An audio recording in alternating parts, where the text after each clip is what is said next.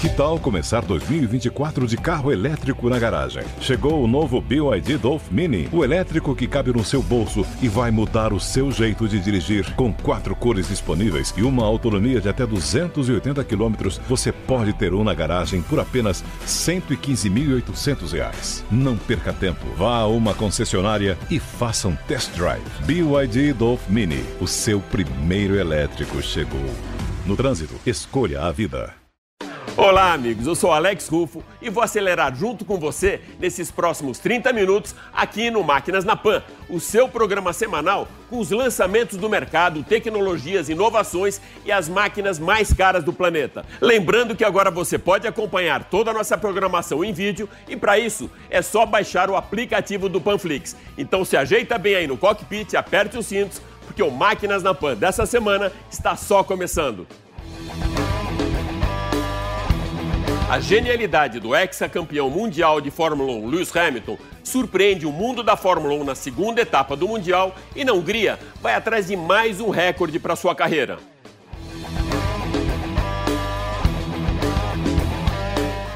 Nilson César analisa a carreira de Rubens Barrichello e nos ajuda a entender o jejum de brasileiros no grid da maior categoria do automobilismo mundial.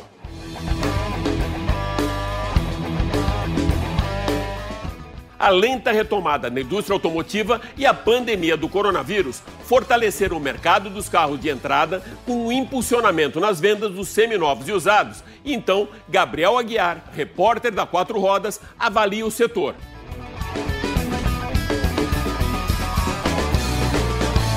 A emblemática Triumph TR6 Trophy, pilotada por Steve McQueen no longa Fugindo do Inferno, é o destaque do programa dessa semana no Máquinas na Pan.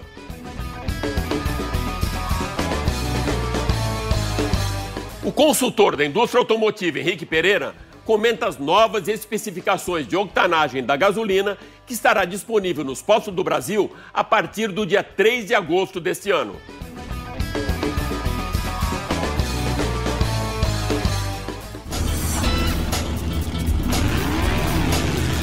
Máquinas da Pan. E para darmos a largada no Máquinas na Pan dessa semana, a gente convidou Leandro Álvares, do canal De Carona com Leandro, para fazer um total raio-x no mais novo sedã da Caoa Sherry, o Arizo 6. Grande Alex, um abração para você e para todos os amigos da Pan. Fiz uma pausa aqui na gravação de mais um vídeo do meu canal no YouTube para bater esse papo com vocês. Estou a bordo da nova Fiat Strada. Mas o nosso assunto é sobre o Arriso 6, né? Então vamos lá, um sedã médio que chega a completar sua versão única para brigar com Civic, com Cruze, com Corolla, com Jetta, toda essa turma. Será que chegou a hora de você comprar um sedã médio de marca chinesa? Bora conferir todos os detalhes no vídeo. Caoa Sherry Arriso 6. Esse sedã médio bonitão começa a ser vendido no Brasil com preço promocional de R$ 98.400. O preço de tabela é R$ 108.750. É um carro de marca chinesa, mas guarda essa informação. Ele é produzido no Brasil, assim como os SUVs Tigo 5X e Tigo 7 e também o sedã Arriso 5. O Arriso 6 vem para agitar o segmento de sedãs médios. Vai brigar com Corolla, com Civic, Civic, Cruze, Jetta, Sentra, Cerato e companhia. A Caoa Sherry continua sua expansão no mercado brasileiro. O Arriso 6, que começa a ser vendido em julho, é o quinto modelo da marca no país. Ele se junta ao Arriso 5 e aos SUVs Tigo 2, Tigo 5X e Tigo 7. E tem mais novidade a caminho. A Caoa Sherry vai lançar em breve o Tigo 8, um SUV de 7 lugares. Mas o nosso papo aqui é sobre o Arriso 6, que é fabricado em Jacareí, no interior de São Paulo. Novo rival do Corolla, tem preço agressivo, vai brigar também com Civic, Cruze, Jetta. A Caoa Sherry, aliás, afirma que o principal adversário do Arriso 6 é o Jetta 1.4 TSI, que parte de 100 mil reais. Bora conhecer melhor o Arriso 6. O sedã tem motor 1.5 Turbo Flex de 150 cavalos e câmbio do tipo CVT, que simula 9 marchas. É o mesmo conjunto mecânico do Arriso 5, o sedã menor da marca. O torque desse motor é de 21,4 kgfm-metro. É a mesma força do motor 2.0 do Corolla. Legal isso, né? De acordo com o Imetro, o sedã faz com gasolina 11 km por litro na cidade e 13,3 na estrada. Na descrição do vídeo você tem o consumo com etanol, confere lá. E mais para frente, quando eu testar o carro, a gente confere também quais são os números no dia a dia. O mais comum, a gente sabe, é atingir na prática um consumo melhor que o declarado pelo Imetro. Vamos ver. Libera logo o carro aí pra gente, Caoa.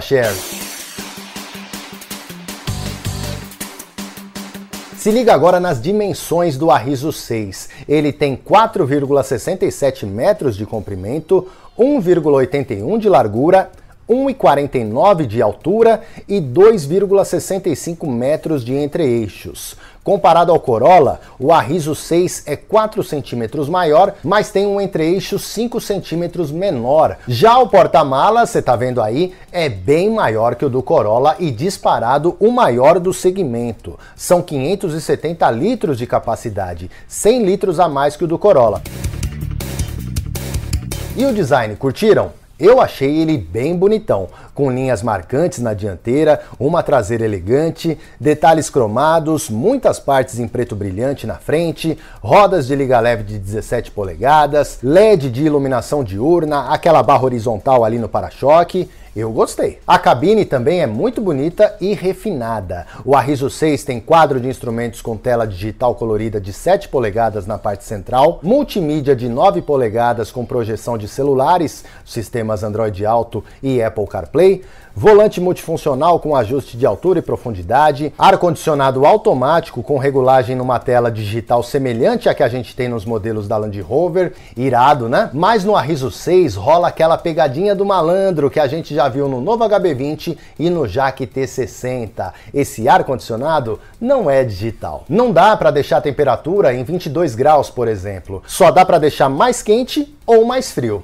Aí não, né? O Arriso 6 também tem freio de estacionamento eletrônico com a função Brake Hold, acabamento com partes de toque macio, couro e alumínio escovado, bancos de couro, botão de partida do motor, modo esporte e econômico de pilotagem, além de partida remota do motor, chave presencial, teto solar e câmera de 360 graus, uma lista bem recheada. Lembrando que ele vai ser vendido em versão única, completona. No quesito segurança, destaque para os controles de tração e estabilidade com assistente de partida em rampa, seis airbags, freio a disco nas quatro rodas e piloto automático. Pena que não é o piloto automático adaptativo, aquele que mantém a distância para o carro da frente sem a necessidade do motorista acelerar ou frear. Isso a Riso 6 fica devendo. Bonitão, espaçoso, muito bem equipado e com preço, por enquanto, abaixo de 100 mil reais. Quem optar em sair da compra tradicional e levar para casa o Arriso 6, muito provavelmente vai se impressionar com a qualidade do produto, da mesma maneira que tem acontecido entre os SUVs principalmente. Na boa, eu só vejo elogios elogios de quem comprou um Tigo 5X e eu mesmo achei ele um belo produto no teste que eu fiz, apesar do consumo elevado de combustível. Diz aí, Alex, curtiu a Riso 6? Você deve estar igual a mim, né? Doido de vontade para acelerar o modelo e sentir na prática se ele tem de fato condições de tirar um pouco das vendas do Corolla, Cruze, Civic e companhia. Meu amigo, obrigado demais pelo espaço aqui no seu programa e a toda a sua audiência, fica o convite para se inscrever no meu canal no YouTube de Carona com Leandro. Toda semana vídeos novos sobre os principais lançamentos automotivos, destacando o que tem de bom e de ruim, dizendo para você se vale ou se não vale a compra. Grande abraço! Pela primeira vez na história da Fórmula 1, aconteceram três grandes prêmios em três finais de semana consecutivos. Há duas semanas, a temporada começou com o GP da Áustria, com quatro semanas de atraso devido à pandemia do coronavírus. No último fim de semana, no mesmo país e mesmo circuito, o GP da Estíria e agora o GP da Hungria. Mudam as pistas e a data do início do campeonato, mas a supremacia da Mercedes não muda. A flecha de prata começa 2020 da mesma maneira que 2019, na frente. No ano passado, Valtteri Bottas venceu a primeira prova do ano na Austrália e nesse ano repetiu a dose, porém no circuito austríaco de Spielberg. O mesmo aconteceu com Hamilton. Venceu no ano passado a segunda etapa da temporada no Bahrein e neste ano, também na segunda prova do ano, vence o GP da Estíria no quintal da casa da Red Bull. O inglês conquistou sua 85ª vitória na categoria e agora está apenas 6 de Michael Schumacher, que acumulou 91 ao longo da sua carreira. Com seis títulos mundiais, Hamilton agora deve se igualar a Michael Schumacher, que tem 7, e ainda neste ano. O mais curioso é que nem ele sabia que se vencer agora no circuito de Húngaro Ring nesse final de semana, igualará mais uma marca de Schumacher, a de maior número de vitórias na mesma pista. Schumacher venceu oito vezes na França e Hamilton já acumula sete na Hungria. As 68 poles do piloto alemão foram superadas por Hamilton no GP de Monza de 2017. Na corrida da semana passada na Áustria, esse número chegou a 89 e não foi só isso. A volta mais rápida da classificação chegou sob muita chuva e com 1,2 segundos para cima do segundo colocado Max Verstappen. 1,2 segundos na chuva é muita coisa. Tanto que Toto Wolff, chefão da equipe Mercedes, comentou que aquela era uma volta de outro planeta. Uma volta realmente de outro planeta, com um cara de outro planeta e muito acima de todos os outros do grid. Se antes das cinco provas a hashtag era Black Lives Matter, depois da corrida passou a ser Man in Black. Não pela cor negra do atual carro da Mercedes, mas por ter no seu cockpit um extraterrestre anos-luz acima dos terráqueos que alinham no grid da Fórmula 1. E agora, de volta ao planeta Terra e colocando o Brasil no Google Maps do automobilismo, o Brasil já foi contemplado com grandes representantes na Fórmula 1. O bicampeão mundial Emerson Fittipaldi e depois os tricampeões Nelson Piquet e Ayrton Senna. Foram oito títulos em 20 temporadas, um número realmente impressionante. Por isso mesmo, ficamos tão mal acostumados e acabamos não valorizando outros grandes pilotos, que, mesmo sem terem conquistado títulos na Fórmula 1, nos representaram muito bem na maior categoria do automobilismo mundial. E para abordar esse tema comigo, eu vou colocar aqui junto no grid do Máquinas na Pan meu parceiraço Nilson César para falar de um piloto que tem respeito de muitos, mas é desvalorizado pela mídia e por tantos outros torcedores. Rubens Barrichello, que na Fórmula 1 subiu 68 vezes ao pódio, conquistou 11 vitórias, 14 pole positions e 3 vice-campeonatos, dois pela Ferrari e um pela Brown. Nilson, você não acha muita injustiça tudo isso que fazem com o Rubinho, um piloto que já foi da Ferrari, que disputou junto do Schumacher e aí tem o desprezo de muita gente da mídia e também dos torcedores?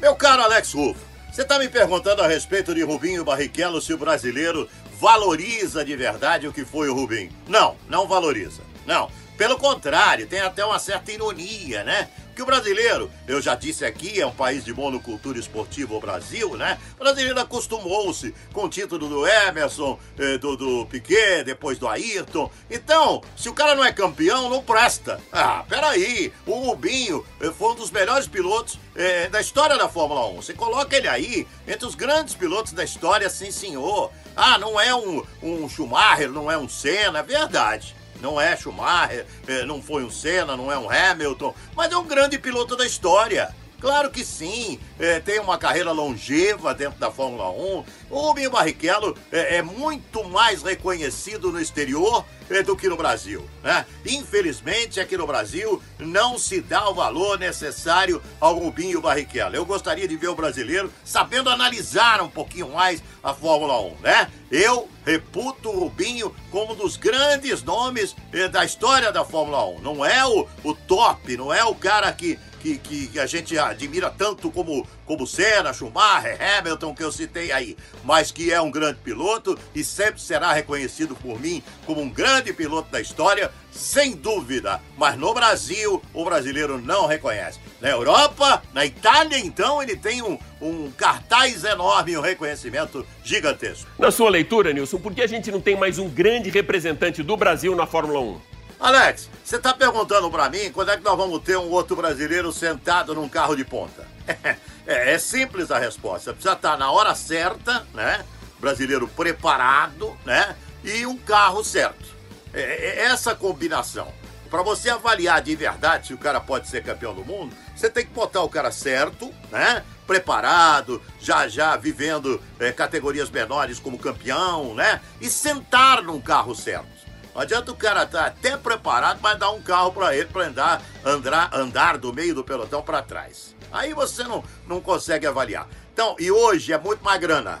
Hoje o negócio de arrumar o carro certo na hora certa é muito mais grana do que qualquer outra coisa, né? Então, é, os europeus hoje têm uma facilidade maior que o brasileiro é, do que é, para adquirir um carro é, que vai andar na frente, que vai estar lá brigando pela vitória na Fórmula 1. Vamos torcer para que isso aconteça, para que venha. Eu acredito que isso venha, porque o brasileiro tem talento. Então, com o talento do brasileiro, uma, uma grande empresa interessada em bancá-lo na Fórmula 1 e colocá-lo eh, dentro de uma equipe certa, na hora certa, nós vamos poder vi, eh, viver de novo grandes vitórias de um brasileiro na Fórmula 1.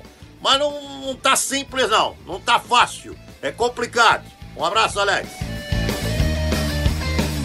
Nas pistas, a Fórmula 1 está de volta e nas ruas, a Covid-19 provocou grandes mudanças no mindset dos consumidores. Na indústria automotiva, o mercado de carros de entrada cresceu, junto com o segmento de seminovos e usados, que passou a ser uma excelente opção para fugir do transporte público em tempos de pandemia. E para avaliar essa situação toda aqui do nosso mercado, nós convidamos o jornalista, repórter da revista Quatro Rodas, para participar com a gente aqui no Máquinas na Pan, Gabriel Aguiar. É isso mesmo, né, Gabriel? Uma nova relação do consumidor com o mercado e uma valorização no ranqueamento dos carros de entrada. E aí, Alex, tudo bem? Um oi também a todos os ouvintes e espectadores Máquinas na Pan. E não é só essa nossa relação que muda durante a pandemia do novo coronavírus. Na verdade, o mercado automotivo como um todo mudou, principalmente o segmento de modelos de entrada. Mas isso não é nenhuma novidade, porque essa categoria já vem sofrendo alterações há pelo menos 16 anos, como eu vou mostrar para você agora. Em 2004, esse segmento de modelos mais baratos representava quase metade das vendas dos veículos leves, que juntam automóveis e comerciais leves. Era 46%. Aí, cinco anos depois, em 2009, esse total caiu para 36% um pouco mais de tempo, em 2018, caiu para só 17%. Em 2018, foram vendidos 364 mil carros nessa categoria, número que caiu ainda mais um ano depois, em 2019, quando chegou a 273 mil emplacamentos. Não é só uma mudança no perfil do consumidor, não é só uma mudança de legislação, mas também a falta de oferta de modelos nessa categoria. Por exemplo, o Sherry QQ, que chegou a ser o modelo mais barato do Brasil e que depois foi rebatizado como Caoa Sherry QQ, já não está mais à venda. E aí, Fiat Uno, Toyota Etios e Volkswagen Up, esses três modelos considerados pela Fenabrave, que é a entidade de distribuidores de veículos aqui no Brasil, como modelos dessa categoria de entrada, já têm aposentadoria iminente e nenhum substituto em vista. Gabriel, então com a iminente aposentadoria desses três veículos, né? O AP, o Etios e também o Fiat Uno, e sem nenhum outro para entrar nesse lugar, a gente pode esperar uma renovação para os carros de entrada? Pois é, Alex, até existiu um pinguinho de esperança de renovação desse segmento, mas os poucos projetos que estavam na prancheta acabaram congelados. Isso porque os substitutos do Fiat Uno e do Volkswagen Gol que estavam em desenvolvimento agora estão paralisados por conta da crise econômica mundial provocada pela Covid-19 e também pela alta do dólar, que tem se tornado cada vez mais comum aqui no nosso mercado. Eu fui conversar com fontes do segmento automotivo para tentar entender por que é tão difícil desenvolver modelos baratos aqui no Brasil. E aí o principal ponto levantado é que a margem de lucro desses modelos é muito pequena quando comparada a modelos mais caros. Isso significa que o custo de investimento para desenvolver esses modelos só vai ter retorno depois de muito mais tempo, quando tem retorno. Outro ponto levantado é que esses veículos mais baratos são muito sensíveis a qualquer variação de preço. E aí, com a instabilidade cambial que a gente tem vivido nos últimos anos, é um risco de acabar colocando um mico nas lojas ou então tirando esse carro do segmento que seria originalmente dele. Também é importante lembrar que os modelos têm se tornado cada vez mais equipados. Desde janeiro deste ano, o controle de estabilidade é obrigatório para todos os modelos novos de projetos desenvolvidos do zero e a partir de 2022 seria obrigatório para todos os veículos vendidos aqui no Brasil. Mas a Anfávia, que é a Associação dos Fabricantes de Veículos do nosso país, já está querendo adiar esse prazo porque diz que durante a pandemia teve que fazer muitos investimentos e que não conseguiria fazer a adaptação dos projetos que não têm esse item a tempo para esse prazo estabelecido. Eu também acho razoável essa explicação da Anfávia com adiamento da nova regulamentação. A pandemia, além da retração da economia, também gerou grandes problemas com toda a logística de reabertura das fábricas e volta das linhas de produção. Então, nada mais justo do que realmente esperar baixar a poeira e dar um tempinho aí até que as novas regras sejam implantadas. Gabriel, o que, a gente pode esperar então desse mercado de entrada? Quais são as suas expectativas, meu amigo? Pois é, Alex, não temos boas expectativas para esse segmento de entrada, mas existe uma alternativa com os seminovos e os usados. Esse segmento que vem crescendo a cada ano chegou a quase 11 milhões de emplacamentos em 2019, um aumento de 1 milhão e 200 mil carros em relação ao ano anterior de 2018. Enquanto os veículos zero quilômetro ficaram em média 5% mais caros durante a pandemia do novo coronavírus, que inclusive teve fechamento de algumas fábricas aqui no Brasil, os seminovos e os usados ficaram em média 2% mais baratos por se tornarem uma alternativa para lojas e concessionárias se manterem abertas neste momento.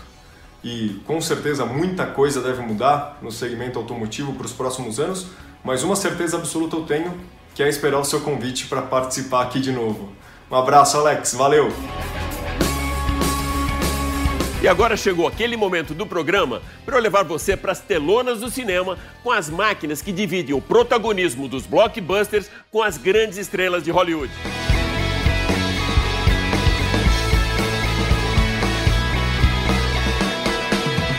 Em Fugindo do Inferno, prisioneiros aliados dos Estados Unidos tentam fugir de um campo alemão durante a Segunda Guerra Mundial. E Steve McQueen rouba a cena e uma moto também dos alemães para, de forma espetacular, promover um dos takes mais emblemáticos do filme. A bordo de uma Triumph TR-6 Trophy, o ator que sempre dispensou dublês nas cenas de ação tenta saltar sobre uma cerca de fronteira entre Alemanha e Suíça, mas termina todo enrolado com a moto na cerca de arame farpado. Atualmente, a moto da Triumph que mais representa a utilizada por Steve McQueen no filme dirigido por Don Sturges é a Scrambler 1200 XZ, que chegou a ser customizada para que o piloto e mecânico Guy Martin fizesse a mesma tentativa para recriar o salto original na mesma locação de 1963. Foram seis meses de treinos e produção para Guy Martin não terminar como o capitão Virgil Hitz, personagem vivido por Steve McQueen como prisioneiro no campo alemão Stalag Luft 3. Duas cercas de arame farpado foram erguidas, a primeira com a mesma altura do filme e a segunda bem mais alta para tornar esse desafio ainda maior. Para aumentar um pouco a pressão para cima de Martin, o ator John Layton, que interpretou o tenente Billy Dix no filme, compareceu ao set de filmagem para acompanhar essa recriação do icônico salto que aconteceu 57 anos atrás. Guy Martin vai para sua primeira tentativa com a altura original da cerca e executa o salto com perfeição. O mesmo acontece durante o maior desafio, com a cerca bem mais alta. Sucesso nos dois saltos e o endosso de quem estava lá durante as filmagens como prisioneiro dos alemães, John Layton, que ao lado de Steve McQueen, Charles Bronson e James Garner, não fugiram do inferno, mas eternizaram o filme como um dos mais icônicos sobre campos de prisioneiros durante a Segunda Guerra Mundial.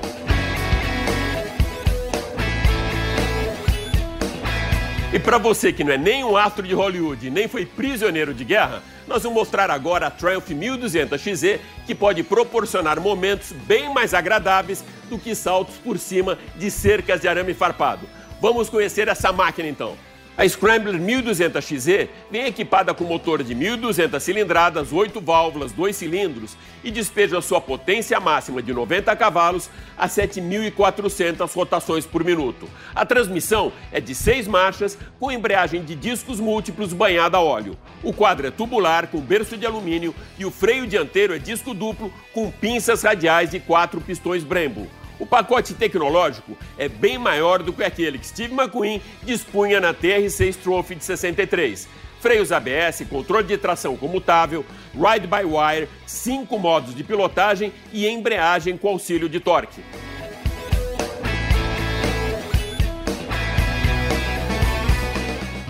De acordo com a resolução da Agência Nacional de Petróleo publicada em janeiro desse ano, Toda gasolina vendida no país a partir do próximo dia 3 de agosto deverá ter no mínimo 92 octanas medidas pelo método ROM e peso mínimo de 715 quilos por metro cúbico. Bem complicado todos esses números, né? Então, para a gente entender um pouco melhor a resolução da ANP, nós convidamos Henrique Pereira, especialista da indústria automotiva e também engenheiro, para nos informar o que, que isso impacta na vida do consumidor.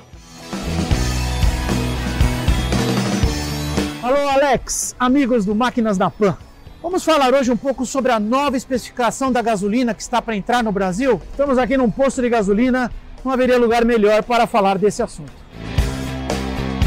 Em função da recente legislação de eficiência energética, a indústria automotiva, para redução do consumo de combustível, desenvolveu motores menores, sobrealimentados, turbinados, também desenvolveu controles eletrônicos da combustão e não só mais do motor em geral. Introduziu a injeção direta e também elevou a taxa de compressão. Tudo isso com o único objetivo, redução do consumo de combustível. A indústria sentia a necessidade de ter um combustível melhor. A especificação aberta do combustível brasileiro não permitia. Procurávamos então um combustível mais próximo do que temos na Europa ou nos Estados Unidos.